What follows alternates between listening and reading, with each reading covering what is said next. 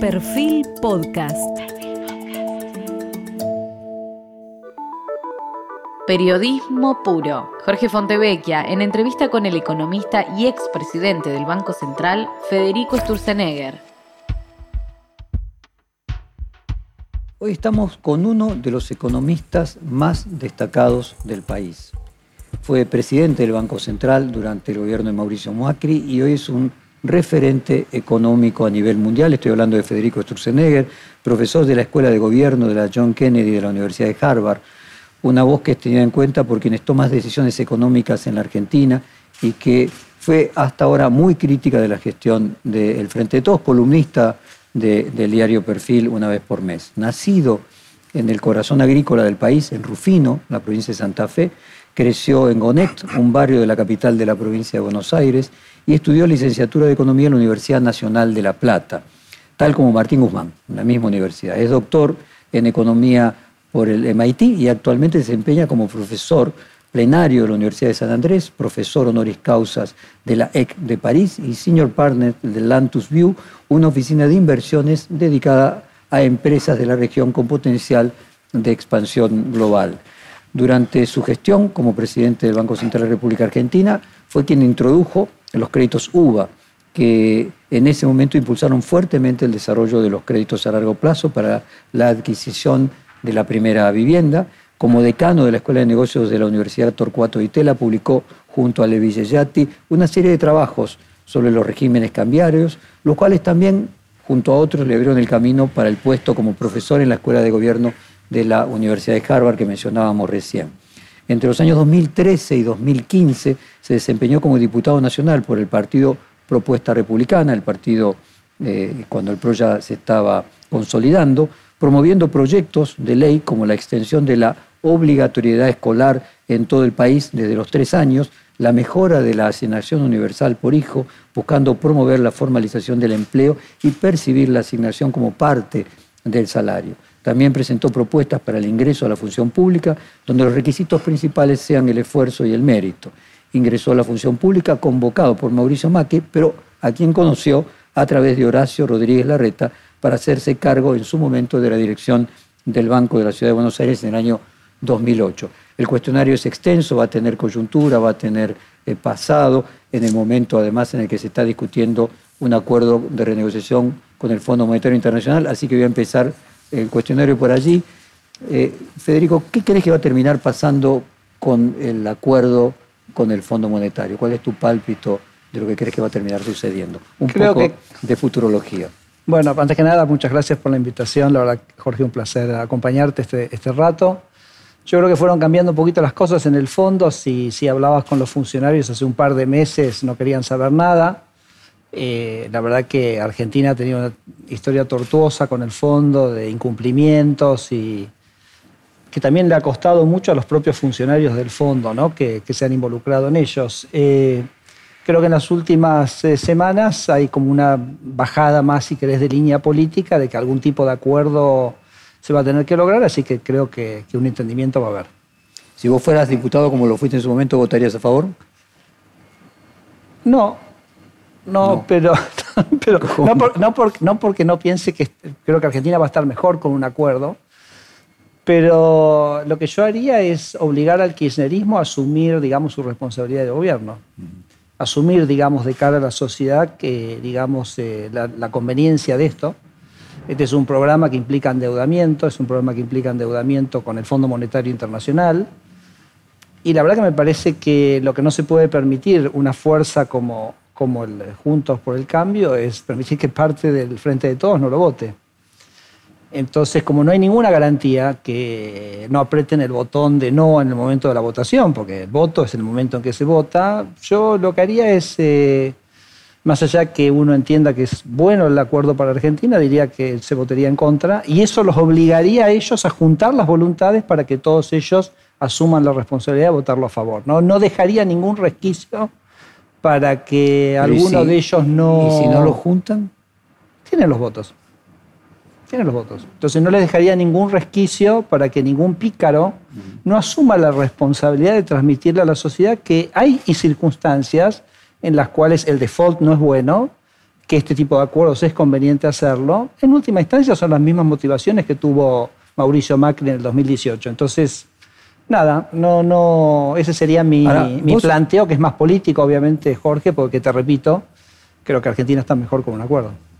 Vos en una nota publicada recientemente en Perfil dijiste, acaba de nacer el plan macrista Alberto. Sí, sí. Eh, y bueno, eh, eh, lo, dijiste especialmente a partir de la propuesta de acuerdo con el Fondo Monetario. Claro, porque cuando lo, que quise decir es que Martín Guzmán, cuando básicamente presentó algunos lineamientos básicos de ese programa, dije, pero esto es lo mismo que habíamos hecho nosotros en 2015, ¿no? que es básicamente una convergencia gradual del déficit, la idea de que el déficit no lo querés reducir de golpe, lo querés reducir gradualmente. Eh, de la mano de la reducción del déficit, reducís las transferencias que el Banco Central le va a hacer al Tesoro, lo cual eventualmente es lo que te va a permitir reducir la tasa de inflación.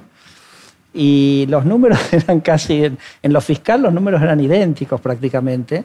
En lo monetario los números de Guzmán eran más agresivos, lo cual quiere decir que en el interín va a haber un, endeudamiento que va a tener que tomar el gobierno según este programa, pero, pero me pareció que en líneas generales era exactamente lo mismo que había planteado el macrismo y de ahí, digamos, esa denominación de empezó el plan macrista de Alberto. Hay que ver si se cumple, ¿no? Pero... ¿Y cómo evalúas la gestión de Guzmán?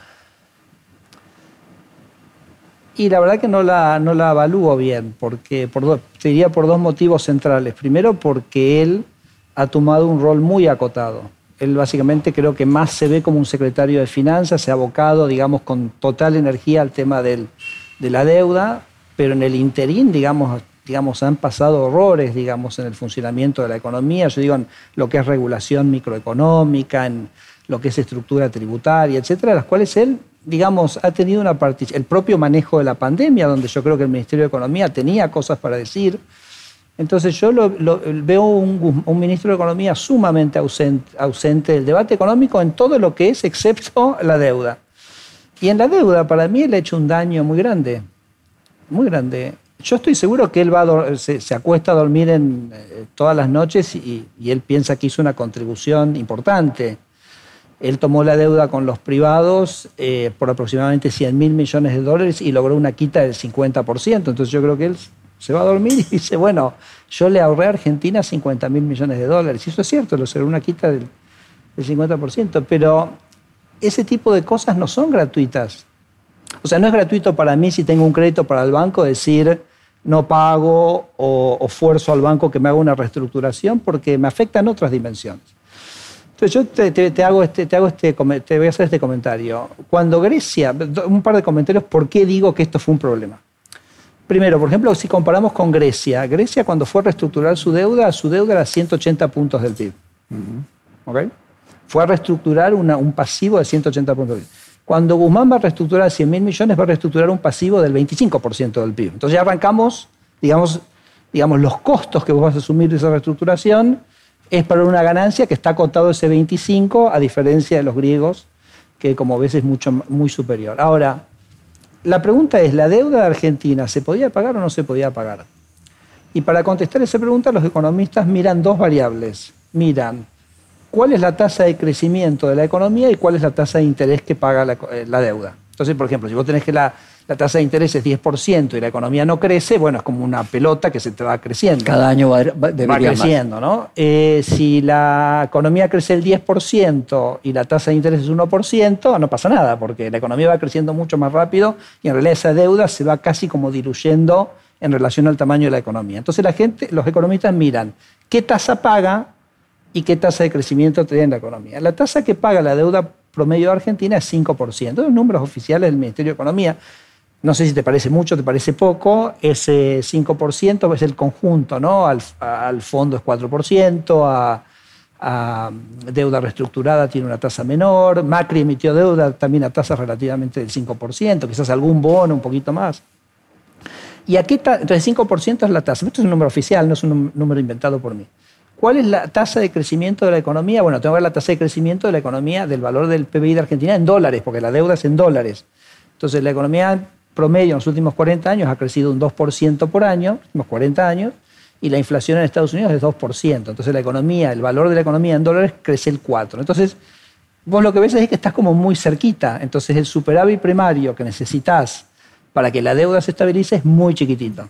Entonces, cuando decís la deuda no era pagable, no tiene ningún asidero eso, digamos, relativo a los números de costo de la deuda, tamaño de la deuda y crecimiento de la economía. Dejemos de lado que hoy el PBI de Argentina en dólares está creciendo al 10%, porque la inflación en Estados Unidos es 8%. Entonces, 8% te está licuando esa deuda rápidamente. Pero dejemos eso de lado. Asumamos que la inflación sigue siendo el 2%. Entonces, vos tenías una deuda que era sustentable, que era pagable, con un pequeño superávit primario lo pagabas y Macri prácticamente dejó el superávit, el, equilibrio fiscal en lo que es el, equilibrio primario. Entonces, cuando el, mercado dice, este señor me reestructura esta deuda que puede pagar, es muy diferente a que me reestructure una deuda que yo sé que no puede pagar. Que sería, para tomar un caso equivalente que ocurrió en el mismo momento, temporal de Ecuador. Ecuador había tenido un problema muy grande con el COVID, había tenido temas climáticos, entonces había como una percepción que Ecuador no podía pagar. Hizo una reestructuración parecida a la Argentina, misma participación, misma quita, etc. Pero cuando vos estás convencido de que el motivo por el cual vos no pagás no es que no podés pagar, bueno, si es que no podés pagar, ¿por qué es? Es porque no querés pagar. Y si no ¿por qué no querés pagar una deuda que podés pagar? Y porque vos querés a este grupo que son los, bonistas, los acreedores de Argentina, ponerlos un poco como en el lugar de enemigos, ¿no? El populismo, viste, que siempre necesita eso de tener un enemigo contra quien pelearse. Ahora, si en realidad vos no me pagás porque me estás tomando como enemigo, no porque tenés realmente una imposibilidad de hacerlo, bueno, mañana es lo mismo, es irrelevante, es irrelevante la tasa, es irrelevante el nivel de deuda, etc. Y eso te explica, Jorge, por qué hoy la, la, deuda argentina, que es todavía mucho más sustentable después de la reestructuración de lo que era antes, tiene un riesgo país de 2.000 puntos. Entonces, ahora, entonces eso es un fracaso de esa reestructuración. Ahora, ¿por qué es un fracaso importante? Porque ese costo del costo de capital para Argentina permea todo el resto de la economía. Entonces, en un trabajo yo he estimado cuál ha sido el costo para Argentina de ese mayor costo, producto de la destrucción de la confianza en el gobierno argentino por haber reestructurado una deuda que, se es mayor pagar. que esos 50 mil millones de dólares de ahorro. Vos tenías 50 mil de ahorro. Punto número uno. ¿Cuánto de ese ahorro lo pagaron los argentinos?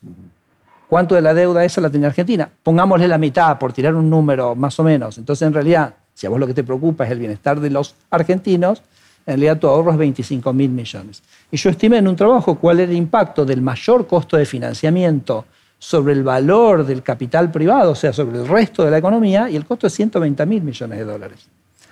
Entonces, eh, que lo hemos visto, ¿no? Hemos visto que todos los activos argentinos se han desplomado en valor. Entonces, nada, o sea, me parece que fue una cosa donde los costos superaron, pero holgadamente los beneficios, ¿no? Eh, y es, es una picardía porque cuando Alberto llegó al gobierno, él tuvo una oferta de los bonistas de hacer una cosa que se llama una reestructuración a la uruguaya, que era lo que había hecho Uruguay en el año 2001. ¿Que, ¿Qué fue? Que es agarrar todos los bonos y, y, básicamente patear los vencimientos cinco años, como correr los cinco años respetando la tasa de interés de cada uno de ellos. Y esa oferta Alberto Fernández la tuvo sobre la mesa el día que asumió como presidente. Con lo cual, él ese primer día podría haber resuelto el problema de financiamiento de Argentina, porque Argentina, te digo, no tenía un problema de poder pagar. En todo caso, tenía un problema de liquidez, ¿ok? porque no tenía Eso en cuanto a la deuda privada. Y Eso en cuanto, a la deuda pública. Sí, en cuanto a la deuda pública, pero con privados, digamos, no con el Fondo Monetario Internacional. Y respecto al Fondo Monetario Internacional, el hecho de que te vencieran a 20 mil millones de dólares por año.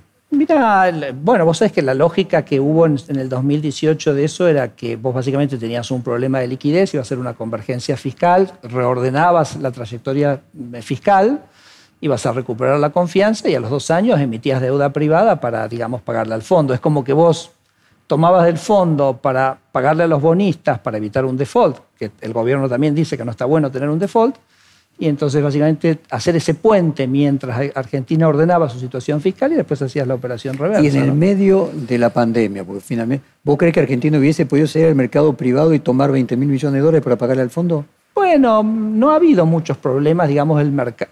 Repito, cuando el mercado ve un evento que es un evento muy fuera de lo común, me parece que, digamos, actúa de una manera muy diferente que cuando ve un evento que no encuentra justificativo para, para ese evento. Eh, pero incluso el propio fondo, incluso el propio Fondo Monetario Internacional hubiera extendido eso. Georgieva ha tenido una, una posición... Pero vos lo que imaginas que esos vencimientos se hubieran renegociado. Se hubieran renegociado si, por ejemplo, hubieras tenido una situación como el COVID, que quizás hacía que no fuera tan factible, digamos, volverlos al sector privado. No creo que hubiera habido ningún problema con el, con el, con el Fondo Monetario Internacional y quizás incluso con el sector privado. No, el COVID no ha generado un problema de financiamiento importante. Y te digo otra cosa, incluso la situación de deuda, lo, ya lo mencioné hace un minuto, pero es muy importante, está mejorando mucho en todos los países del mundo por esto que te digo. Vos venís de hace 20 años con una tasa de, una tasa de inflación muy baja en Estados Unidos. Entonces, la manera que los países empezaron a financiar fueron con deuda de muy largo plazo en tasa fija, en dólares. Entonces, la inflación te licúa el valor de toda esa deuda, con lo cual el tema de solvencia está un punto crucial. ¿Vos crees que la inflación a nivel mundial, y fundamentalmente en Estados Unidos, se va a mantener eh, alta? No digo 8%. Mirá, va, a tardar en bajar, eh, más no sea porque vos has tenido una situación donde la inflación subió relativo a la meta que tiene la Fed del 2% al 7,5%, probablemente el mes que viene llegue al 8%, o sea, estás en cuatro, cuatro veces la meta, y el FED todavía sigue inyectando liquidez en el sistema, entonces todavía no ha reaccionado, ¿no? Entonces, y nosotros sabemos que la política monetaria tiene muchos rezagos en funcionar, con lo cual no digo que siga acelerando, creo que va a llegar a 8 y después quedará ahí, bajará un poco, pero para que baje... Pero es una década de una inflación por lo menos el doble llegar a de la década, anterior. Ahora imagínate lo que nos hace nuestra deuda, que nuestra deuda está al 5% y se está licuando todos los años. Entonces, eh, entonces nada, me parece que no, no, hubiera sido un problema Hablamos antes la reversión de, aquel programa del de la deuda que no era con el fondo, que renegoció Guzmán. La renegociación con el fondo. La renegociación con, el fondo. ¿Cuál es tu juicio? Por lo pronto te digo que para mí la renegociación con el fondo no es algo muy importante. Te dije antes que me parece que es mejor que Argentina la tenga que que no la tenga. Pero yo creo que es algo... A ver, eh, llevamos, llevamos, Jorge, ¿cuántos meses llevamos con esta, este sainete del fondo? Y los problemas de Argentina no son si 3 mil millones de dólares que vencen en marzo no se pagan en el marco de un acuerdo que dice cosas para los próximos cuatro años, o no se pagan porque Argentina está en default con el fondo. Me explico, o sea, en, lo fáctico, ¿no? En lo, en lo práctico. ¿Qué diferencia tiene esa cosa? Ninguna. Los problemas de Argentina son que tiene un cepo, que tiene un gobierno que destruye la actividad económica, que tiene, está cobrando un impuesto inflacionario del 50%. Entonces, ¿vamos a acordar con el fondo, ponele, y al día siguiente nos vamos a levantar de la camita? Y todo eso va a seguir estando ahí. Entonces, lo que va a cambiar las expectativas de Argentina no es el acuerdo con el fondo, lo que va a cambiar las expectativas de Argentina y si se encara cambios respecto a lo que se está haciendo ahora. Si no se encaran, listo, lo del fondo durará nada, será un día, uy, qué bueno, y después al día siguiente nos vamos a dar cuenta que los problemas siguen estando ahí. Ahora, independientemente del marco general, eh, ¿el acuerdo con el fondo te parece positivo para la Argentina? Estirar la deuda, no pagar durante cuatro años y medio. Me parece una cosa poco relevante pero me parece que entre no tenerlo y tenerlo, me parece que es positivo. Da un marco, quiere decir que el gobierno no está, digamos, eh, totalmente desbocado, eh, que tiene, digamos, mantiene algún guiso, alguna, algún viso de racionalidad en lo que quiere hacer, y entonces, por eso, pero después si eso no se ve acompañado de cosas concretas, ¿no? Concretamente el, plan que implica algunas premisas. ¿Te parecen correctas esas premisas? No, las, premisas me parecen correctas, que es una reducción del déficit fiscal y una reducción de las transferencias del Tesoro, del perdón, del Banco Central al Tesoro, sí, me parece que esas dos cosas. ¿Lo mismo con las tarifas? O sea, la reducción del subsidio a las tarifas. Bueno, yo lo, yo lo que, lo que a ver, te lo voy a poner de esta manera. La sociedad eh, a través, elige autoridades para que decidan el gasto público, en qué gastar. La gente dice voy a gastar en jubilaciones, voy a gastar en sueldos en el sector público, voy a gastar en aerolíneas, voy a gastar en el previaje, voy a gastar en subsidios a la energía. ¿ok? Eso es una decisión del, digamos, sobre el economista no tiene mucho que decir. O sea, la sociedad quiere subsidios a la energía, es una decisión de la sociedad. Lo que sí yo te puedo decir es, bueno, lo que querramos gastar hay que eh, financiarlo, porque no es gratis, nada es gratis. El previaje no es gratis, el subsidio a las tarifas no es gratis, las jubilaciones no son gratis, hay que financiarlas. Y sí, yo diría que me parece que es muy malo financiarlas con inflación, porque es un impuesto muy distorsivo y muy regresivo. Entonces vos me decís, se va a un equilibrio fiscal donde aumentamos ciertos impuestos para subsidiar las tarifas. Bueno, digo, no tengo mucho para decir, ¿me explico? Eh, me parece que no. Entonces, eh, me parece. Ahora, cuando vos decís voy a bajar el déficit fiscal a cero, bueno, te comprometes a decir lo que gaste, lo voy a financiar. Y el gobierno va a tener que tomar la decisión en su interpretación del mandato que la gente le dio. Es bueno, ¿eso qué quiere decir? ¿Cuánto impuesto? ¿Cuántos subsidios? Irá, irá, digamos, definiendo eso, que me parece que es una decisión política sobre la cual no, no, no, siento que yo como economista tenga que dar una opinión taxativa. Sí creo que es una opinión taxativa decir, bueno, esto lo vamos a financiar con impuestos genuinos, vamos a poner, vamos a poner la cara ante la sociedad, no vamos a hacerla de cobrando el impuesto inflacionario para que nadie se dé cuenta lo que le estamos sacando a la gente, eso no me parece que es correcto. Bueno, si vamos a poner la cara y quieren poner la cara y con eso quieren hacer subsidios, bueno, que lo hagan. No, no, no me parece que es, digamos, eh, me parece que lo importante es lo otro, es poner la cara y que todo el gasto público la sociedad entienda que, que, se financia y que hay que financiarlo. Con, con recursos genuinos, ¿no? ahora, perdón, si me decís las tarifas, yo creo que sí, las tarifas tiene sentido que tengan una cierta segmentación, ¿no? O sea, que digamos eh, gente de menos recursos tenga acceso a una tarifa más, eh, más acomodada dentro de, lo razonable, me parece que sí, que es un planteo que está muy bien. Y entonces, si vamos, si vamos hacia atrás, sí. ¿Había que endeudarse con el fondo en el 2018? Hoy en retrospectiva, cuando mirás aquella situación. ¿Había otra alternativa? Bueno, la, verdad que no muchas en ese momento porque, acuérdate, el gobierno había tomado un enfoque gradualista de reducción del déficit por distintos motivos que lo podemos discutir, discutir o no, son, son historias, digamos, tuvo una crisis de confianza el, Tesoro, ¿no? Porque el, Banco Central no tenía ningún problema, el Banco Central tenía 40 mil millones de dólares de reserva neta, ¿no? O sea, pero el Tesoro tuvo un problema de, financiamiento.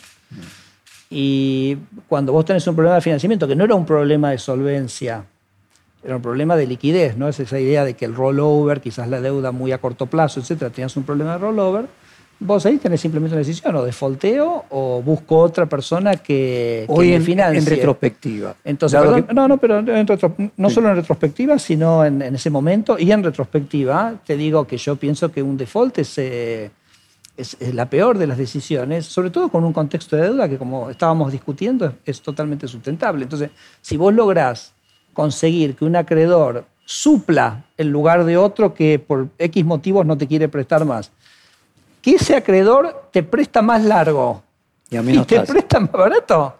Ahora, tiene un componente, que no tiene, un componente político cuando vos decís, yo recuerdo, por ejemplo, al presidente Bolsonaro decir que pobre Argentina que tenía que había perdido su soberanía y tenía que recurrir al fondo.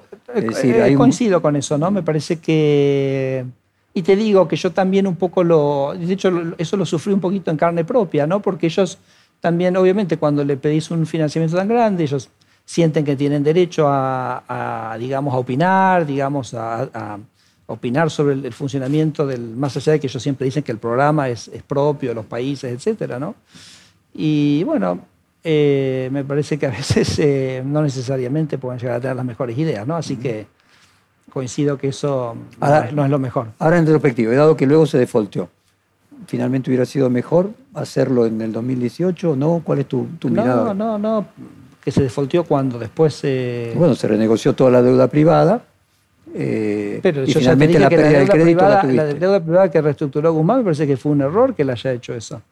Si Alberto Fernández, como te comentaba, en el primer día de su gobierno hacía la uruguaya, que la tenía totalmente disponible, el tema de la deuda no ocupaba un minuto de su agenda. Lo resolvía el primer día de gobierno, con lo cual hubiera sido un éxito absoluto una, confianza en el país, un cambio de expectativas, hubiera sido un derrotero absolutamente diferente. Debiendo 50 mil millones de dólares más, decís vos. Claro, sí, sí, sí. Pero acordate que, está bien, yo debo plata a un banco, si digo no pago, está bien, no pago, pero ¿está bien eso? No, no digo si está bien, ¿me conviene o no me conviene hacer eso? Y para un país no conviene hacer eso, no conviene ser una un, un, país que no cumple con sus contratos y que no, es, no tiene confianza, porque después se produce este otro fenómeno que yo te describía, que es el derrumbe del, el, derrumbe del financiamiento, el, valor, el, derrumbe del valor de los activos, que es menos riqueza, es menos empleo, etc. el propio gobierno de Macri hizo default de la deuda en pesos.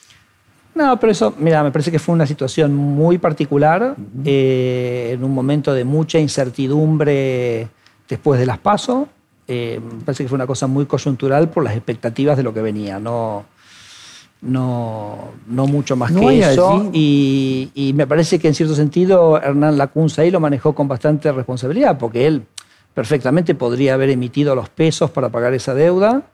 Eh, y como sabemos que la política monetaria tiene sus rezagos, le hubiera dejado un flor de lío al gobierno en el año 2020, ¿no? Entonces me parece que actuó con cierto, fue una cosa muy coyuntural. No, no, no, no es que, no es que está bueno que haya ocurrido, ¿no? o sea, ¿a tu juicio está bien lo que se hizo? Me parece que fue una situación, esa puntualmente muy coyuntural, que, que creo que él la hizo para simplemente no dejarle una, una herencia monetaria tan pesada al gobierno que venía. Ahora, Federico. Y después el, el gobierno, ni bien llegara, si podía revertir las expectativas, hubiera normalizado esa situación rápidamente. Como te digo, podría haber hecho y decidió no hacer. A Federico, no hay ingenuidad en todo el planteo en el sentido de que, bueno, finalmente los hechos sucedieron como sucedieron porque independientemente de la tasa de interés, el plazo de pago, la vida no es solo aritmética, no es la planilla de Excel, eh, veo que te, que te reís, pero no es solo la planilla de Excel y que uno tiene que comprender que las sociedades tienen expectativas y que la expectativa que hay en la Argentina es que al gobierno de Macri podía sucederlo otro gobierno y que fuera de signo contrario y que eso estaba dentro de lo altamente probable y que por lo tanto se iba a producir eh, un desacople porque las expectativas iban a ser otras. Entonces finalmente todo cerraba si Macri ganaba desde la perspectiva de Cambiemos. No, porque me parece que el gobierno que entraba también podría haber dado señales Pero rápidas. viendo de que después de las PASO, no, el propio gobierno de Macri no, a hacer default No, lo que pasa es que uno tiene que acostumbrarse, o por lo menos a mí me ha pasado después de, pasar por la función pública, tratar de... Me parece que quizás, si me permitís, eh, con todo respeto lo digo, me parece que por ahí lo que es naive es analizar las cosas con el diario del lunes. O sea, las decisiones se toman en cada momento con, con la información que uno tiene. No, por eso te decía en retrospectiva, ¿no? Por eso, por eso. Y, realmente yo creo que no solo estaba la posibilidad de que Macri ganara. De que Macri ganara, sino también que estaba la posibilidad de que el gobierno que entrara fuera un gobierno que diera señales rápidamente tranquilizadoras, ¿no? Entonces, me parece que yo creo que yo de hecho yo me sorprendí mucho de que el gobierno tomar este camino tan belicoso y tan costoso para la economía, que más allá le puede haber reportado, si querés, un triunfo personal a Martín Guzmán, él podrá después cuando deje el gobierno decir que él hizo esa reestructuración y que reperfiló los, programas, los vencimientos del fondo y él quizás lo considere un éxito personal y quizás lo sea un éxito personal, pero no me parece que es un éxito social, no, no creo que es un éxito para el país.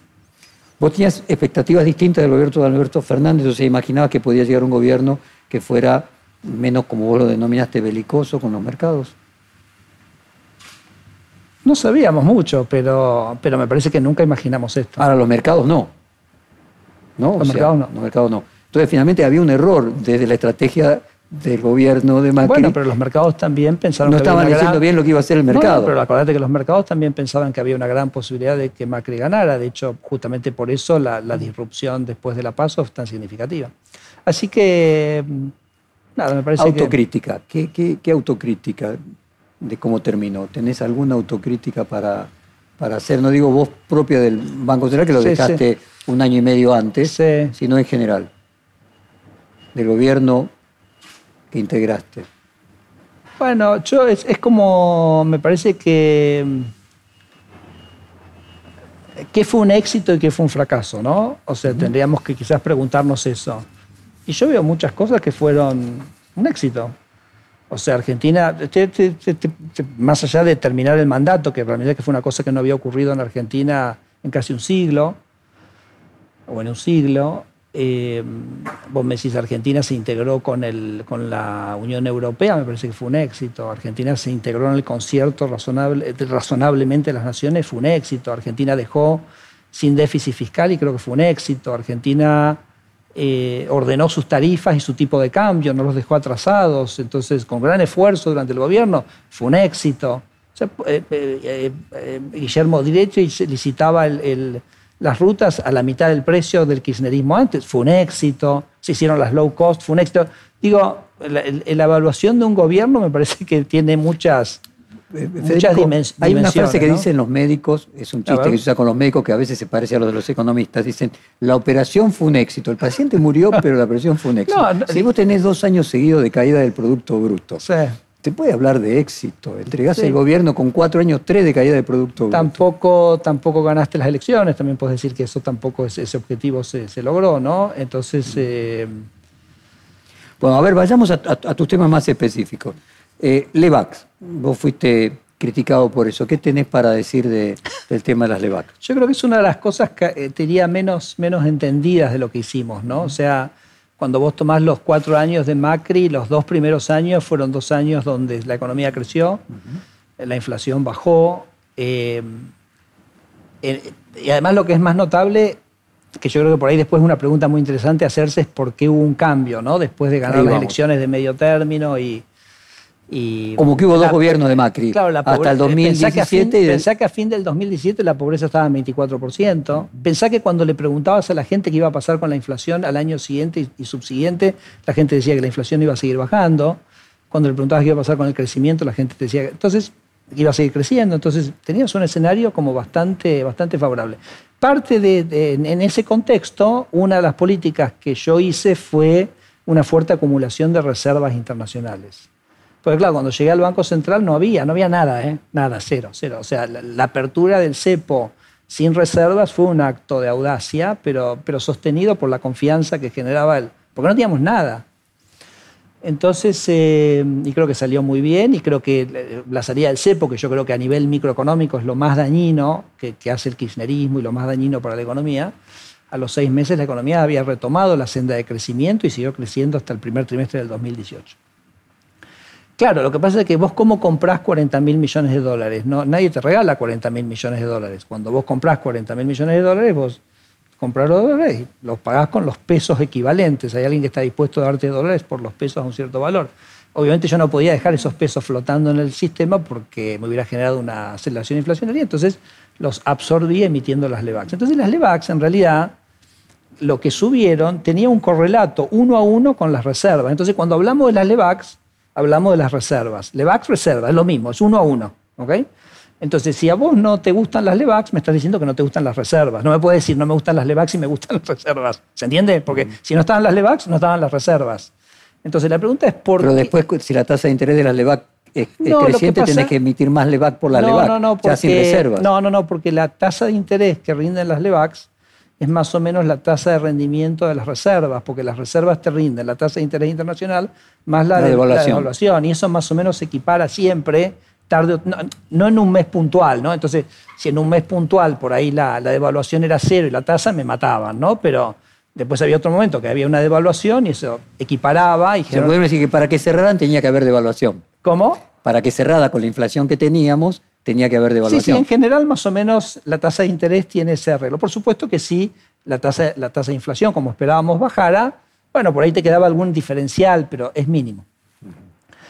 Entonces, eh, si el dólar se atrasaba en su valor, porque para que esto esté cerrada, vuelvo con el punto, tendría que haber devaluación, ¿no? No, no, yo digo... Si vos tenés inflación 20 y devaluación 10, en algún problema la tasa de interés es, la tasa más el 10. No, no, pero más o menos la, el proceso de desinflación no se produce por un atraso del tipo de cambiario. El, proceso de desinflación se produce por un cambio en las condiciones monetarias. Entonces, no, tendría que, no tendrías que esperar un desfasaje importante ahí. Ahora, la pregunta es, ¿Por qué compramos 40 mil millones de dólares entonces?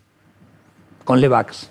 Porque esa es la pregunta. Porque unas personas vinieron a hacer, a tener un resultado en pesos y después se querían pasar de vuelta a dólares. No, no, existió eso.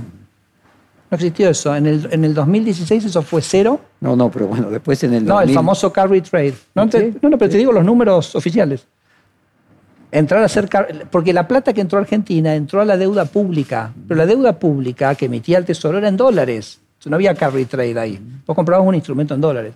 Lo que entró para hacer carry trade a pesos fue en el año 2016 cero. Y en el año 2017 10 mil millones, que es nada, es un número irrelevante en, el, en el, contexto. Te contesto esto y después vamos a por qué compré 40 mil millones. Entonces, ¿por qué fue tan poco lo que entró para Carry, más allá que se hizo toda una historia de eso y como que se dice que fue terrible y que después la plata se fue. No, la plata que se fue fue la de los argentinos.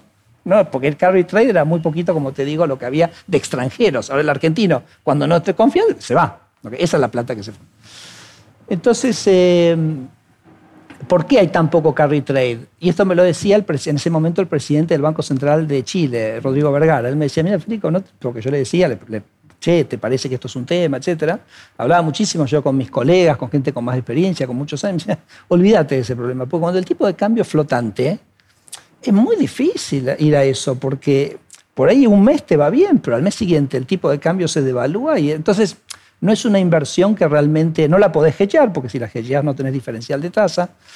Entonces es, una, operación que no, que por ahí Cristina Kirchner mandaba un tuit y decía qué locura esto, pero en la práctica atrás no, no estaba ocurriendo. Bueno, ahora, ¿por qué compramos 40.000? Eso me parece importante aclararlo, ¿no? Son números oficiales. Ahora, ¿por qué compré 40.000 millones? Pues yo dije, Argentina no tenía reservas. Si en un momento Argentina tiene una crisis, ¿qué pasa en la crisis? En la crisis, el tipo de cambio, por ejemplo, que yo, una sequía, un, cae el precio de los commodities que vendemos, ¿no? Entonces, ¿Qué pasa ahí? Generalmente el tipo de cambios aumenta en valor real, ¿correcto?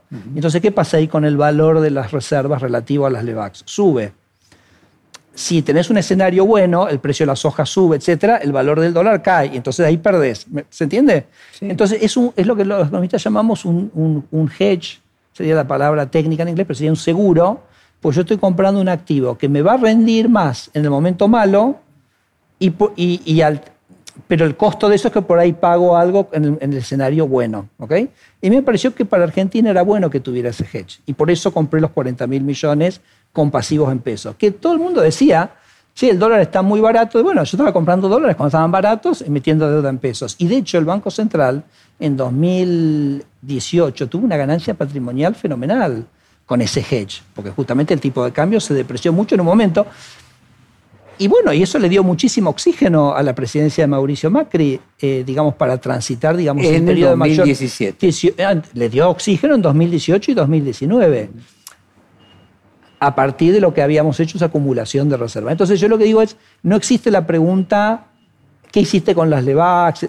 Existe la pregunta, ¿reservas LEVAX? No sé si se entiende, Jorge. Sí, pero independientemente de eso, vos tendrías que poder explicar a la gente que finalmente los 40 mil millones, 40 y pico de mil millones que vinieron del Fondo Monetario, que el planteo de la fuga de capitales que continuamente se hace, se fueron, vos decís, son de los argentinos. Argentinos que habían comprado bonos, argentinos que habían comprado... No, no, no, no. el Fondo Monetario Internacional, en realidad lo que ocurrió fue que vos, ciertos deudores del Tesoro, que no querían tener más esa deuda, en, en cierto sentido, eh, los reemplazaste por el Fondo Monetario Internacional. Muy bien. Entonces, eh, en realidad, si vos mirás los datos de Argentina, en toda la presidencia de Macri, vos tuviste entradas de capitales netas en, su conjunto, ¿no? en 2018 y 2019. También tuviste entradas de capitales netas. Esos son los datos de la balanza de pagos, los puedes ver en la página auditada por Marco Labaño. Pero vos decías recién que eh, los que se fueron eran dineros de los argentinos que se fueron. Entonces, Por supuesto, siempre hay gente que sale y gente que entra. Pero se fue más de la que entró. En 2018 y 2019 no. Es cierto que, bueno, estuvo la entrada de los, fondos del fondo, ¿no? Pero, pero 2017, 2017. Sin lo del, o sea, lo del fondo financió la salida de esas personas. Sí, pero fue la, fue la sustitución básicamente de los tenedores de deuda argentina por deuda con el fondo. Entonces, si vos mirás, por ejemplo, un tema del gran endeudamiento del fondo, si miráramos el número de la deuda total de Argentina, en 2018 no cambia. Pero se cambió deuda del fondo por, deuda privada por deuda del fondo. Ahora, esa Entonces, no hay un incremento del endeudamiento de Argentina a partir del préstamo con el fondo. Correcto. Y vos podrías decir de que eh, inclusive la tasa de interés es hasta menor. Correcto. Pero el hecho concreto es que ir al fondo tiene un valor simbólico distinto de endeudarse en el mercado. Es decir, ¿por qué todos esos argentinos y algunos extranjeros eh, se fueron y fue necesario la plata del fondo para poder financiar la salida de esas personas? No, pues decir, ¿por qué la gente perdió la confianza en 2018? Bueno, yo creo que eh, me parece que eso es, es, una pregunta muy interesante que nos lleva a una, una respuesta bastante más estructural, ¿no? que tiene que ver un poquito para mí con esto que hablábamos antes. Si vos te pones a, fin del 2017 y hoy miramos, como decís vos en retrospectiva, el 2017, Es decir, tengo una economía que está, tiene la inflación en 17 hace cuatro meses. Tiene la creciendo al 4% acelerando. La tasa de inversión es eh, más del 10%. ¿Por qué es un cambio en la política? ¿no? Eh, acabas de ganar las elecciones. Entonces, ahí el gobierno decidió un cambio, yo te diría, en su, en su esquema macroeconómico, que apuntaba, digamos, a una, si querés, como una aceleración del crecimiento, ¿no? Política monetaria más laxa, política fiscal más laxa. ¿Te acordás que se había pasado un programa de reforma? ¿Vos te referís al 28 de diciembre? No, eso sería como la parte monetaria, pero unos días antes se había pasado una ley que había cambiado la estructura tributaria, que había bajado impuestos, ¿no? Entonces había, digamos, como un objetivo, digamos, de ir una cosa mucho más agresiva en términos de crecimiento. Se consideraba en algún sentido que, bueno, que quizás el, crecimiento estaba consolidado, la confianza estaba consolidada. Y que Sturzenegger era el problema. Bueno, eh, si en una parte del gobierno. sí, sí, sí. Sí, porque si vos te acordás, cuando ganamos las elecciones, yo en las semanas subsiguientes aumento la tasa de interés. No es como que hago una contracción monetaria. ¿Y cuál fue mi razonamiento? Mi razonamiento es, la inflación está en 17, bajó un montón. Eh, las expectativas de inflación para el año que viene, la inflación núcleo era 14%. Entonces, listo, quiero asegurarme este resultado porque me parece que ahora es el momento de asegurar. Y subí la tasa de interés en dos oportunidades en octubre y sí, sí, ahí te tengo que Ahí se enojaron con vos, ahí se enojaron, que ahí vos se enojaron, ahí se enojaron, ¿no? Y yo personalmente pienso que bajar la inflación es eh, nada, es lo más expansivo que hay, es lo más progresivo que hay, entonces no, no veía, digamos, la crítica, el crédito crecía al 20%, no importa. Pero eh, esos son detalles, digamos, de la anécdota, ¿no? Yo creo que lo interesante para preguntarse, que nos preguntemos, es por qué el gobierno con ese conjunto de resultados sintió la necesidad de cambiar. Y, vamos, y vamos, a asumir que fue genuino y, obviamente fue de buena voluntad, porque imagínate, toda la gente que estaba ahí quería que las cosas fueran... O sea, todo, todo el mundo actuó con la mejor buena voluntad y sintió. Y yo creo que eso tiene que ver, un, y me parece que eso es muy interesante también para pensar a futuro, ¿no? Yo creo que Argentina es una sociedad que tiene dos eh, características muy importantes. Primero que tiene un electorado muy conservador. O sea, Argentina es una sociedad que no tolera que nadie pierda, bajo ninguna circunstancia. ¿no? Entonces tenemos, por ejemplo, tenemos no sé cuánta gente en Río Turbio, en una mina que hace 20 años no produce nada y no, no, no, se puede desarmar eso, no se puede ni siquiera encontrar una manera como para esa gente ofrecerle una cosa mejor. La sociedad no tolera no tolera que haya... Entonces es un electorado muy conservador. Eso tomémoslo como una... Y después tenés eh, una gran cantidad de actores que tienen intereses creados, en, tienen intereses, tienen beneficios, que yo creo que esos son, digamos, intereses sindicales, ciertos intereses empresarios, ciertos intereses de gente que, digamos, de alguna manera recibe, digamos, transferencias del Estado, y un, sinnúmero de actores y esos actores, em, lo más importante para ellos es la preservación del status quo. Eh, y entonces, cuando Macri gana las elecciones, yo creo que por primera vez, quizás desde el retorno a la democracia, hubo una posibilidad genuina de que efectivamente Argentina implementara un cambio. Y entonces esos grupos como que salieron, si querés, como en masa, los grupos empresarios, los grupos sindicales, básicamente asegurarse, digamos, que ese, cambio no se produjera. Quizás yo te diría la representación más, eh, que fue tremendamente conmocionante para el gobierno, no sé si te diría paralizante, pero, pero realmente son, son experiencias muy fuertes que uno vive, vos te acordás, el ataque al Congreso en la plaza, ¿no? Entonces, ese es, ese es un grupo de, digamos, eh, de interés, digamos, que está expresándose que va, digamos, a de alguna manera tratar de abortar, digamos, cualquier cambio profundo que pueda vivir la sociedad. Ah, pero parece ahí, como vos lo planteás, una contradicción, porque por un lado, eh, los sectores que estarían tratando de mantener el status quo tuvieron temor de que en realidad ahora sí vinieran las reformas. Entonces, pero dentro del gobierno querían todo lo contrario o sea, dentro del gobierno, por lo que vos estás contando, querían una política más expansiva. Claro, querían básicamente tratar de responderle a esos grupos de interés. Muy bien. Entonces, eh, y entonces se produce como ese viraje en un momento que había consolidar el rumbo al que el gobierno estaba y que le había ido muy bien en los primeros dos años. ¿no? Entonces, yo creo que ahí también me parece que lo, que tenemos que, me gustaría comentar, es que yo creo que el peronismo, por ejemplo, es el representante eh, por excelencia de ese status quo. el peronismo es la defensa de todos los intereses creados, es el conservadurismo más recalcitrante que tiene la sociedad por eso ha tenido tanto predicamento, por eso tiene tanto apoyo de los grupos más diversos. Eh, y me parece que, bueno, me parece que eso es algo que, hay que poner en la ecuación, ¿no? Y que me parece que explica un poco la dificultad que tienen los procesos de reforma en Argentina. O sea, el, proceso de reforma en Argentina lucha contra un conservadurismo muy establecido, muy poderoso, con muchos recursos y con un, básicamente, con una, si querés, eh, capa política. la cultura y la cultura y la economía tendría que tener en cuenta la cultura. Siempre.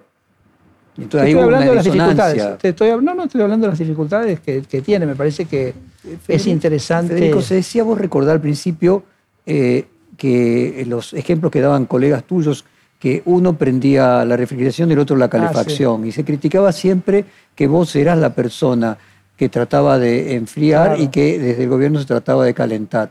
¿Qué, autocrítica, qué análisis posterior y de eso podés hacer? Yo autocrítica puedo hacer muchas, pero eso definitivamente es, es un comentario que hacen muchos de mis colegas, que por ahí las metáforas son muy, muy digamos... Eh, fáciles de comprender. Sí, fáciles de comprender, pero que me parece que nada, me parece que no son buenos aprendizajes que sacamos de la experiencia, porque si vos me decís cuál es la única política macroeconómica, probada en el mundo entero en los últimos 50 años que ha funcionado es que los bancos centrales sean independientes.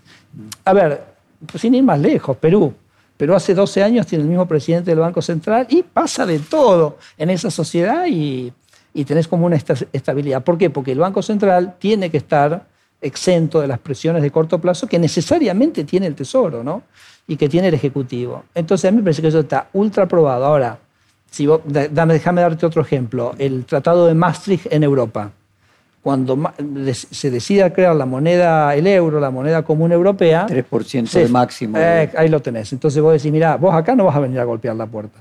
Porque este Banco Central va a estar abocado a, generar condiciones financieras y monetarias apropiadas para la Unión. Y el, el, Tesoro se tiene que arreglar como se tiene que arreglar. Y tendrá que cobrar los impuestos y podrá usar deuda por algún momento de manera responsable, etc.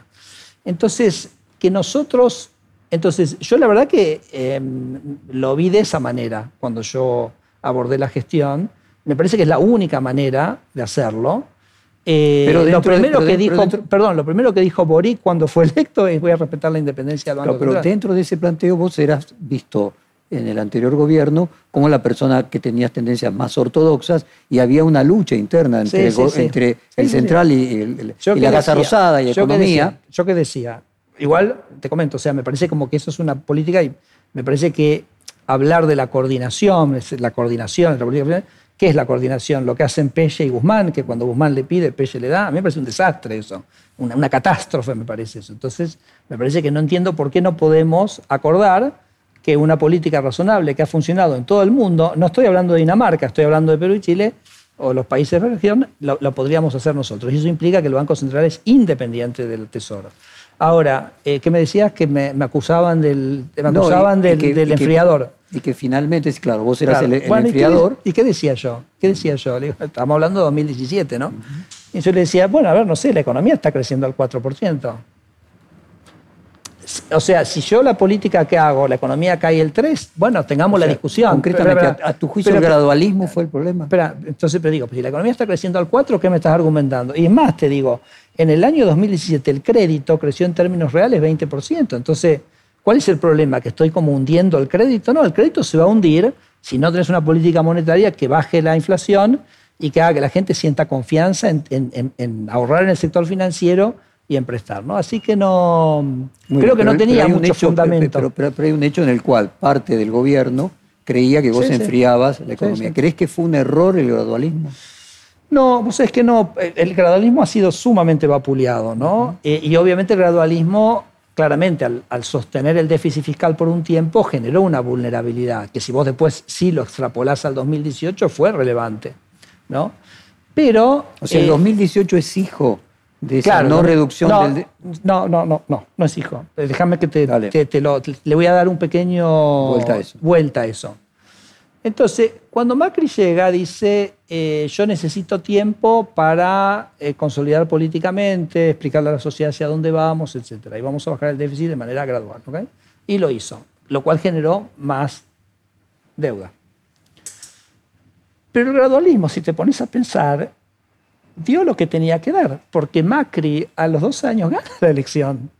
Y te repito, no solo gana la elección, a fin del 2017, ya hemos hablado bastante, el fin del 2017 el riesgo país era mínimo. El, valor mínimo del riesgo país de Argentina respecto a emergentes es el 27 de diciembre del 2017. Entonces, todo el año el riesgo país caía, caía, caía. O sea, el mercado no tenía, digamos, dudas, digamos, de que iba a haber una convergencia fiscal y que había un problema.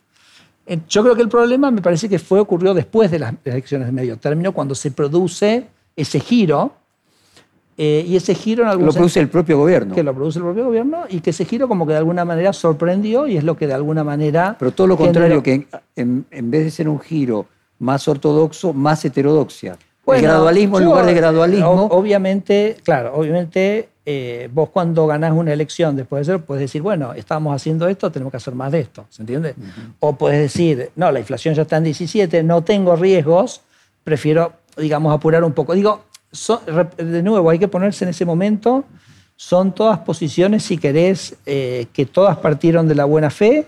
Ahora, me parece eh, que distintas visiones. Perdón, yo personalmente pensé que era el momento de consolidar y de asegurar. Sobre un análisis histórico, serio, no se puede omitir, eh, yo lo planteo que hacía antes, la operación fue un éxito, el paciente murió, que los países que van al Fondo Monetario Internacional son países que están en problemas muy serios y que si están en un problema muy serio, es alguna causa creada por quienes están manejando ese país hay.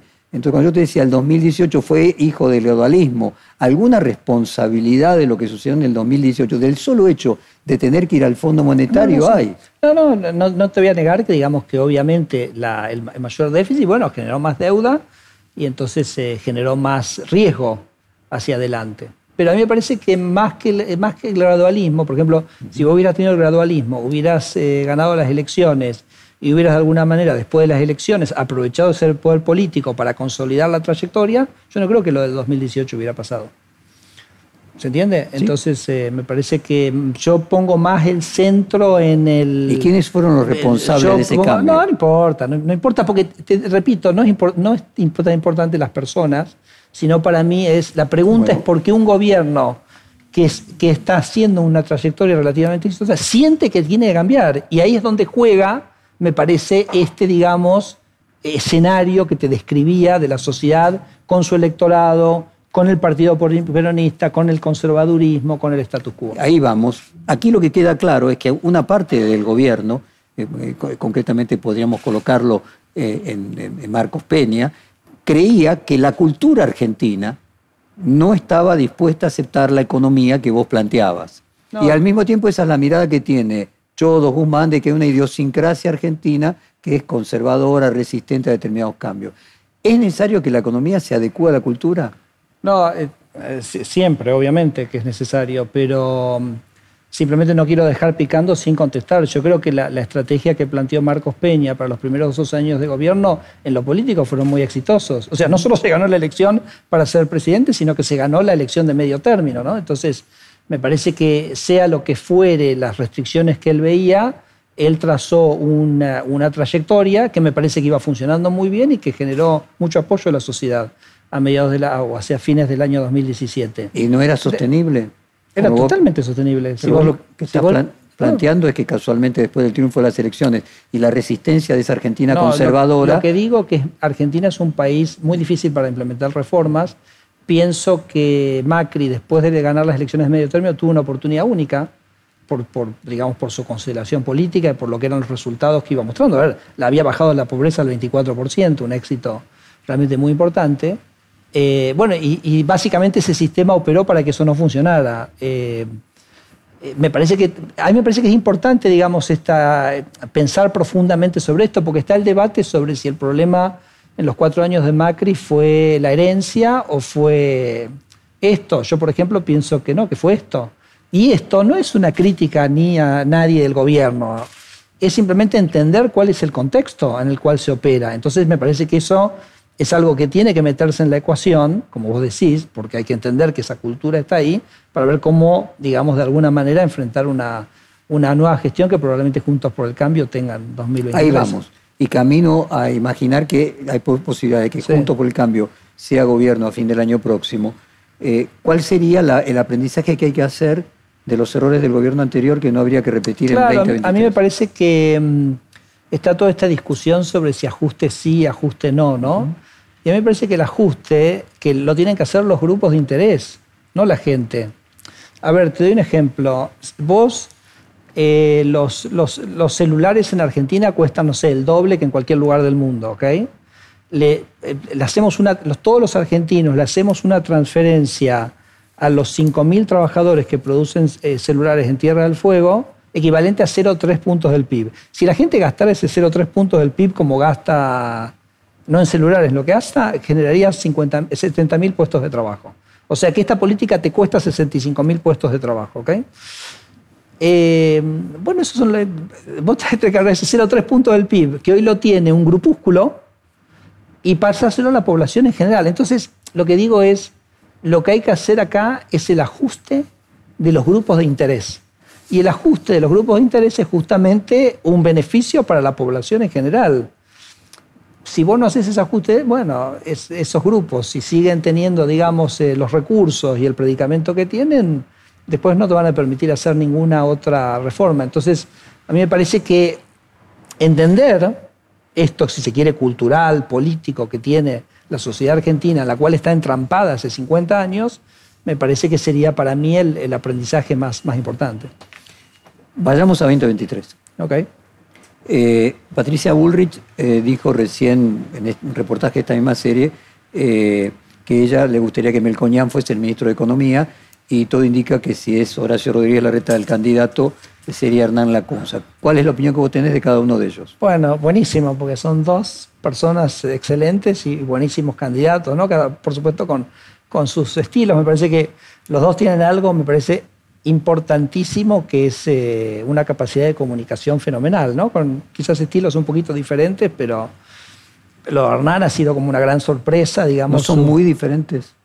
Bueno, que yo, Carlos tiene su estilo, por ahí un poco más, si querés, popular, y, Hernán es un, es un estilo, viste, como que te tranquiliza. Lo escuchás a Hernán y como que, te tranquiliza. Entonces, no me refiero a los modos de comunicación, ¿no lo sentís eh, a Hernán en una posición eh, podríamos decir, más heterodoxa y a eh, Melconiano una más ortodoxa? O no, es una... no, me parece que está todo el mundo claro, que tenés que tener la situación fiscal ordenada, mm. que tenés que tener una estructura tributaria que genere... No, no hay mucho más, no hay mucho más. El tema es cómo implementás eso, cómo vos rompes las resistencias para que eso ocurra, ¿no? Yo la verdad que los conozco a ambos muchísimo. Eh, Carlos siempre yo se lo he dicho a él personalmente, que él en el 2016, él fue el único que internamente en el gobierno tuvo la valentía para, para, disentir y plantear la necesidad de un ajuste fiscal. Pues Carlos está más cerca de tu visión y, Hernán más cerca de la visión. Bueno, Carlos tuvo mucha valentía en ese momento y yo siempre lo digo y se lo, yo por ejemplo no tuve una actitud un poco más presidente. Yo dije, mira, a mí yo ya dije cuánto le iba a dar al Tesoro mientras a mí me dejen hacer lo mío. Y bueno, entonces, eh, y Carlos no tuvo esa actitud, una actitud mucho más, más proactiva y yo le he dicho que me parecía que eso había sido, le costó y, me parece que había sido muy valiente y lo, respeto muchísimo, ¿no? Y Hernán hizo una gestión en la provincia de Buenos Aires eh, donde demostró que tiene una, una, cosa muy importante para que tiene que tener cualquier ministra. Más mi, ex colega del, Banco Ciudad, eh, Juan Curuchet, me, ha contado un montón de anécdotas de, Hernán en ese periodo, pero que es la capacidad de decir no, que es clave, es una, es una propiedad. Entonces, la verdad que Hernán, bueno, también se ha, se ha fogueado en ese, en ese rol. Eh, obviamente, me parece que para lo que viene al 23 es, diferente, no es, una agenda defensiva, ¿no? Tiene que ser una defensa propositiva y una, y una agenda de, implementar estos cambios, me parece que los dos tienen quizás lo que no nos enseñan mucho en la facultad y que es muy importante tener, te repito, que es una capacidad de comunicación muy, muy efectiva, ambos. Así que me parece que la verdad que estamos bárbaros con ese esa dupla. Y respecto a los candidatos a presidente, ¿te votarías por Horacio Rodríguez Larreta? Mira, yo me parece lo que, algo que también ocurrió y que me parece que es un dato interesante político, es que en las, en las últimas pasos se dirimieron las candidaturas en, primarias abiertas, ¿no? Y me parece que eso ya quedó establecido que va a ser así. Eh, todos aquellos que tengan aspiraciones. ¿Viste cómo son las eh, primarias de los demócratas? Que arrancan 13. Entonces, como que es una cosa increíble. ¿Y, ¿Y, por qué no acá lo mismo? ¿no? Entonces, que arranquen 13 y después un poquito de alguna manera se va como. Y, se va de alguna acotando hasta que se encuentra un candidato. Y me parece que eso está, está bárbaro porque, nada, es una manera de dirimir las candidaturas eh, dejando muy pocos heridos, porque en realidad el que dirime es la sociedad en su conjunto, ¿no? Eh, y entonces me parece todos aquellos que pensamos que este es un gobierno muy malo y es un gobierno que, que sobre todo está degradado en lo ético y en lo moral y que necesita un cambio que es más importante, diría, que en lo económico, eh, me parece que es, muy fácil después, digamos, como apoyar todos conjuntamente a quien surja ese proceso. ¿no? Dentro de los candidatos y los que aparecieron en la última elección está el economista Martín Tetaz proponiendo un plan para el Banco Central. Vos mencionabas antes la importancia. ¿Cuál es tu propia visión mira, te de lo que propone Viste que al principio del reportaje te dije que yo organizaría para votar en contra de lo del fondo para forzarlos a ellos toditos a votar que sí. Pero si me dijeran, a cambio del voto de Juntos por el Cambio, aprueban el proyecto de Martín Tetaz para hacer un Banco Central independiente, te digo, me tiro de cabeza. Porque yo creo que eso sí sería un cambio para Argentina trascendental. Me parece que incluso, y mira incluso lo que te voy a decir, yo incluso, incluso sugeriría que el primer presidente independiente del Banco Central sea, por seis años, que sea Pelle, que sea Miguel Pelle. lo cual es óptimo, porque si viene otro gobierno, bueno, Pelle no va a ser del mismo signo, que es exactamente lo que querés. Y nada, y una vez que el, banco, el banquero central es independiente, olvídate, los planetas se alinean, se sabe lo que tiene que hacer, las instituciones saben lo que tienen que hacer y, se acabó la historia. ¿no? Entonces me parece que es una oportunidad interesante de poner eso sobre, me parece que el proyecto de Martín está perfecto. Lo único relevante del, proyecto es que el presidente no pueda echar al presidente del Banco Central, listo, con eso ya es lo que necesita cambiar. Eh, se lo propone a Pelle, que es de este gobierno, para hacer los próximos seis años. Eh, Por lo que me parece que sería, sería fantástico. Por lo que entiendo tu No, no, yo creo que está, no, no, no, ¿cómo puedo, un, presidente del Banco Central que pasivamente, eh, digamos, eh, responde al Tesoro y, y, que tiene una inflación del 50%, nunca se puede evaluar como buena esa gestión, ¿no? Además, es una gestión también... ¿Pero por qué lo propondrías a él? Porque vos crees que la sola independencia no es las personas, claro, no son las personas, es la independencia. Entonces, Pelle en un Banco Central independiente va a operar como un presidente de Banco Central independiente. Y como es el signo político diferente a quien propone el proyecto, y quizás al frente de todos le resulta interesante que una persona de su, digamos, de su, de, su posición política ocupe ese sillón, bueno, por ahí es una oportunidad para dar el puntapié inicial. A mí me parece mucho más importante la institución que la persona. Eh, ¿Tuviste intercambios, eh, por lo menos criticaste los textos de Stiglitz, fundamentalmente cuando dijo el milagro eh, argentino, dijiste, mi sensación es que la Argentina, en la Argentina no te has atrevido a hacerte las preguntas incómodas. ¿Cuáles son las preguntas incómodas? Mira, em, la verdad que ese, hilo de Twitter que saqué, había una foto que yo tenía que me pareció que era demasiado demasiado tentador eh, publicarla, porque el día que yo abrí el cepo, te estoy hablando el 17 de diciembre del 2015, justo me cae Stiglitz a las 11 de la mañana yo había abierto el mercado cambiario después de cinco años a las 10 de la mañana y a las 11 me cae Stiglitz, o 11 y media me cae Stiglitz. Bueno, y bueno, Stiglitz, premio Nobel de Economía, yo lo conozco en mi vida académica en Estados Unidos, o sea, olvídate, ¿no? Después cuando vi la foto me di cuenta que vino con Guzmán. Y me acuerdo que, bueno, yo le conté, acabo de abrir el mercado después de cinco años y Para, para ser más concreto con la audiencia, te cae, te va a ver, decir concretamente. Sí, sí me, va a ver, me va a ver estaba en Buenos Aires, no sé cómo fue la o sea, coincidencia. con Guzmán el día que vos salís del cepo. Del cepo y tuvimos un almuerzo y yo lo recuerdo, lo, que recuerdo es que fue un almuerzo absolutamente celebratorio porque el cepo cambiario, ah, el cepo cambiario, ahora voy a las preguntas de, de Pero el cepo cambiario, fíjate Jorge lo que es el cepo cambiario.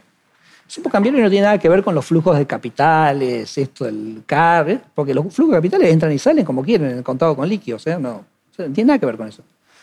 El cepo cambiario es cobrarle un impuesto al, al que exporta para darle un subsidio al que importa.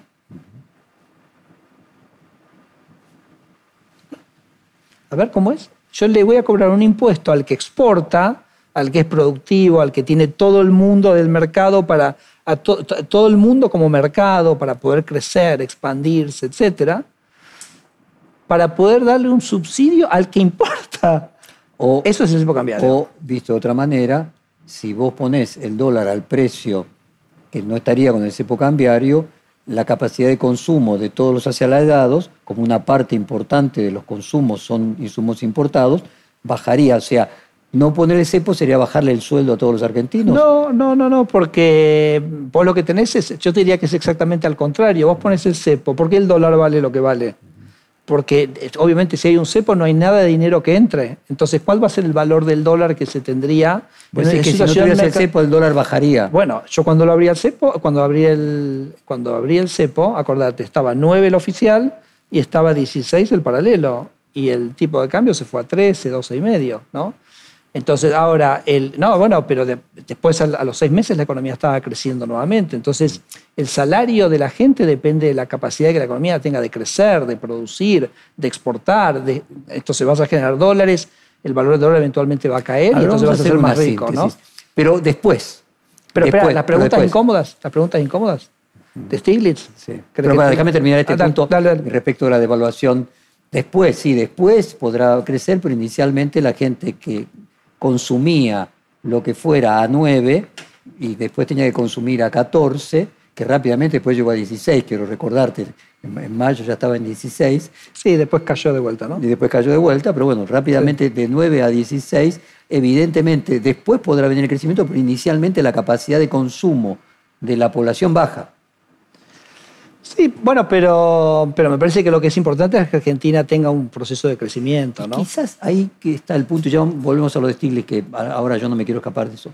¿No está ahí el problema central de si vos querés un intercambio entre el presente y el futuro?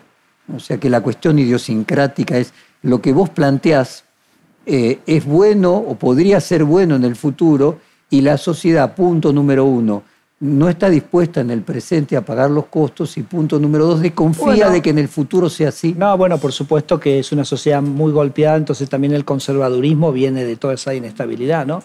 Pero si te atenés a la experiencia volviendo al 2016-2017, se hizo, a los pocos meses la economía estaba creciendo y a los dos años se ganó una elección, ¿no? Entonces, me parece que es, es- es muy rápido porque es demasiado grande el costo de destruir la capacidad exportadora y el potencial exportador de un país, ¿no? Me parece que es demasiado grande como, como, como, como efecto, ¿no? Eh, entonces, al final, a la postre, lo que la sociedad, porque vos podés hacer transferencias. ¿Y por qué no lo votó la sociedad? Perdón, a la, a la- a la postre vos podés hacer transferencias para defender a esos grupos y lo vas a poder hacer en más medida en, en tanto la economía produzca más. Entonces, destruir la producción no me parece que es una manera que te permita vos eh, levantar los salarios. ¿Y la gente lo votó, la gente No, lo ¿y votó. después a los dos 2019 años, no bueno, bueno, todo lo que ya explicamos, digamos, de los de los cambios, etcétera. Pero no, no, Bueno, ya, parece- ya- al- lo ya lo vivimos, eh, ya lo, como dice, ya lo discutimos eso.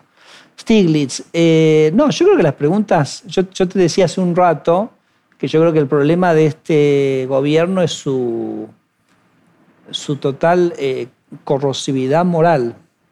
Está corroído moralmente, ¿no? Esa sería Y- la pregunta que nos hace Stiglitz. entonces, eh, digo, hay que defender a este gobierno y te lo, voy a, te lo voy a sintetizar con una sola cosa, que me parece absolutamente casi in- in- incomprensible, ¿no? Que es que en, en el año 2020, esto lo declaró el presidente de Pfizer en el Congreso, ellos vinieron a Argentina a ofrecerle 12 millones de vacunas en un momento en que, obviamente no eran para entregar todas en ese momento, era, un cronograma. En un momento que las vacunas escaseaban y Argentina tuvo ese privilegio porque eh, Argentina había permitido uno de los experimentos, digamos, estos que se hacen, viste, de, para ver si la vacuna funciona o no, muy extendido en Argentina, lo cual me pareció que, que estuvo bien que el gobierno haya permitido eso, y entonces tuvo esto. Y el gobierno dijo que no, y el gobierno nunca explicó por qué dijo que no. No hay, honestamente no hay una explicación que no sea algo que tenga que ver con corrupción o que tenga que ver con algún interés geopolítico, vaya a saber cuál era. Eh, pero lo cierto es que demorar el cronograma de estos unos cálculos que no ha publicado Fernando Navajas, pero me, me los, me los ha compartido, los hemos comentado, haber demorado ese proceso de vacunación básicamente implicó la muerte de 20.000 20 y 30.000 personas. ¿no? O sea, el, el, tener un cronograma de vacunación previo hubiera evitado. Entonces, entonces, un gobierno que por los motivos que sea, económico no puede ser porque sale 20 dólares la vacuna, ¿me explico? Entonces no, no, no, no, puede, no puede ser económico. Entonces, ¿cómo evalúas un gobierno que hace eso? ¿Cómo evalúas un gobierno que manda a 20.000 o 30.000 personas de sus ciudadanos a morir una muerte temprana por algo que no puede explicar? Entonces me parece que esas son preguntas importantes que hay que hacerse. Y que o sea, eso es lo que, que, que nos hizo Stiglitz. Me parece, digamos, que salir a defender... Dijiste concretamente, tal vez quiera preguntarte por qué los niños no asistieron a la escuela durante un año y medio. Ahí tenés otro tema, ¿no? O sea, toda esa militancia que hubo en contra de la educación, en contra de la evidencia que había en todo el mundo. Y después un día, no sé, cayó una encuesta, le habrá caído una encuesta a Kisilov y dijo, bueno, el lunes hay clase y se acabó la discusión, ¿no? Entonces, ¿qué fue, ¿cuál fue el motivo por el cual se tomó esa decisión? ¿Fue porque lo pedían los gremios? económico. Perdón, no le podían subir el sueldo a los gremios, entonces la concesión que le hicieron fue que los chicos no vayan a clase. No sé, pero déjame decirte una cosa, hay unos, eh, hay unos dos economistas que ellos hicieron un ejercicio muy interesante, que es, claro, ellos miraron los, eh, el efecto de las huelgas educativas sobre los ingresos de los niños. ¿Y cómo lo estimas a eso? Porque vos tomás desde el año 83 y vos tenés en las distintas provincias tenés distintos números de días de huelga, ¿correcto? Entonces, y vos te puedes tener los chicos en esos lugares, qué sueldos tienen. Entonces vos podés ver si los chicos que estuvieron en provincias con muchos días de huelga, chicos iguales, ¿no? La misma edad, la misma, llegaron al mismo nivel educativo, etcétera, cómo son sus sueldos, esto la encuesta permanente de hogares te lo permite estimar. Bueno, y lo que ellos, se entiende, ¿no? El ejercicio, ellos lo que encuentran es que por cada 80 días que los chicos pierden, que serían, que serían tres, meses y medio más o menos, eh, los ingresos de esos chicos que perdieron esos 80 días son para el resto de su vida 3% menores. Para el resto, o sea, desde que los 18 que salen hasta los 65 o 70 que se retiran, ¿no? Entonces, perdón, Jorge, eh, lo que hizo este gobierno, que básicamente dejar a los chicos sin educación un año y medio, básicamente implica un 12% de merma en la capacidad de ingreso, de producción, de capital humano, de toda una generación de argentinos. Hay, eh, un, hay un trabajo de una profesora de la Universidad del Sur que se llama Silvia London, que ella hizo, mirá una qué cosa interesante que hizo. Ella miró la pandemia del año 2000, eh, de 1918 ¿Te acordás que una pandemia acá? Sí, la gripe española. La gripe española.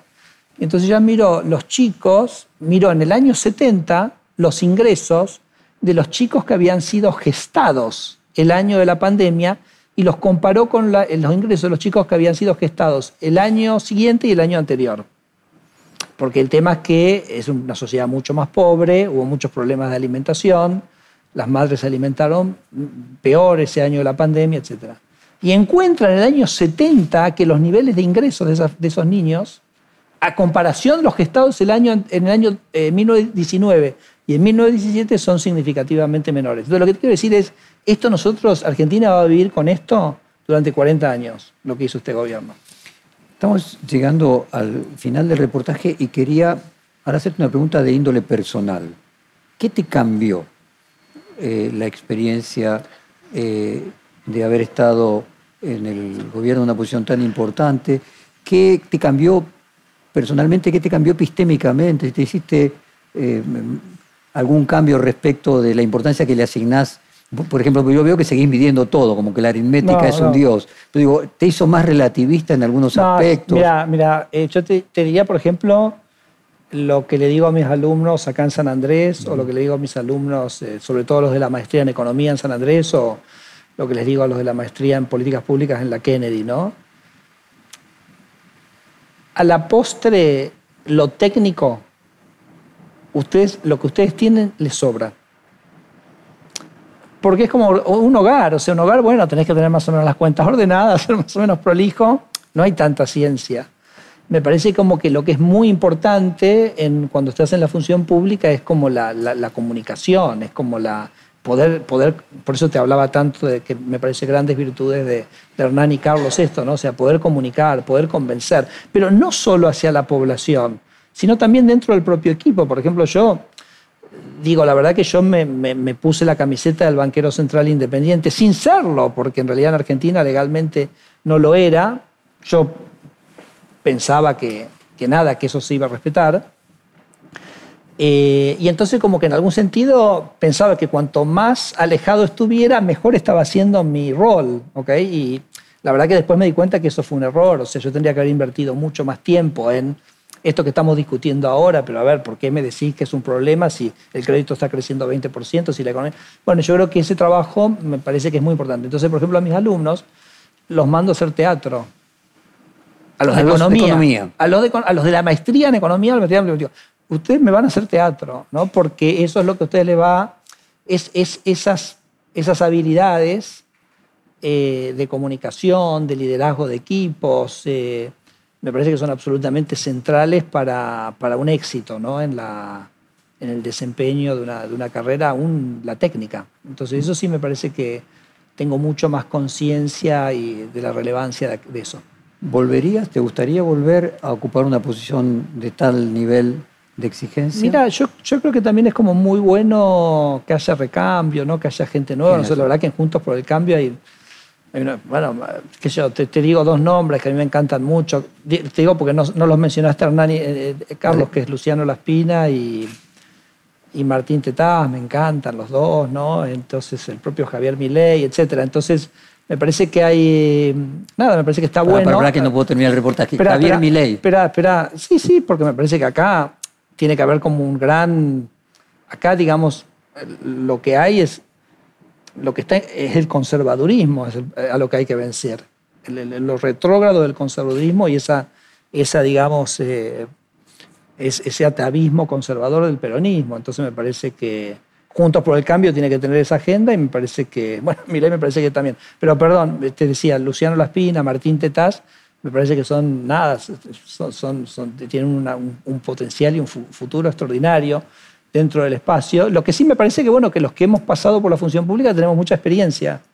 ¿no? Ojo, no te asustes con esto. Entonces me parece con que uno pueda... Consultor. Con, cuando, con que uno pueda de alguna manera compartir esa experiencia con ellos, me parece que me daría más que, más que satisfecho. No puedo terminar el reportaje sin preguntarte, obviamente, un personaje como Javier Milei, controversial. Eh, que ha dicho que, por ejemplo, Horacio Rodríguez Larreta es comunista, ¿por qué te parece? bueno, volvemos a la comunicación, ¿no? O sea, yo creo que Javier ha hecho un aporte extraordinario que es, te diría, solo él. Estamos hablando de una sola persona, medio como que, cambió un poquito el balance del espectro político, ¿no? Yo me acuerdo cuando yo era diputado del PRO, era, solo te corrían por izquierda, ¿me explico? Entonces, como que me parece como que se balanceó un poco, eso me parece que es extraordinariamente positivo. Pero lo consideras. Pero, perdón, y, además te digo, él, yo por ejemplo, él defiende las ideas de la libertad. La idea de que el, mercado es servicio y que el Estado no es servicio, el Estado es autoritarismo, el Estado es sacarte. Em, yo comparto esas ideas profundamente y yo creo que él ha sido muy exitoso con su estilo, ha sido muy exitoso en transmitir esa idea. Creo que lo digo, yo tengo chicos de, de, 15 y de 14 años, ¿no? Dos varones y una nena de 12, pero entonces lo, veo en lo que ellos discuten y en lo que hablan y cuando hablan de política. Entonces, ha logrado, me parece, transmitir una idea, sobre todo en, la juventud, me parece muy promisorio. Me parece que la idea de la libertad, o sea, defender la libertad, defender la república, me parece que son ideas... ¿Votaste en la ciudad de Buenos Aires? me parece como que me parece que son ideas como súper, súper... Eh, perdón, una, persona, ahora, te contesto, pero una persona que también valiosísima que se ha incorporado al espacio es, Ricardo López Murphy, ¿no? También con su experiencia, etcétera, ¿no? ¿Votaste en la ciudad de Buenos Aires? Sí. ¿Votaste por mi ley? El voto secreto. Entendimos claramente. Muchas gracias. Gracias a vos, Jorge. Muchas gracias. Perfil Podcast.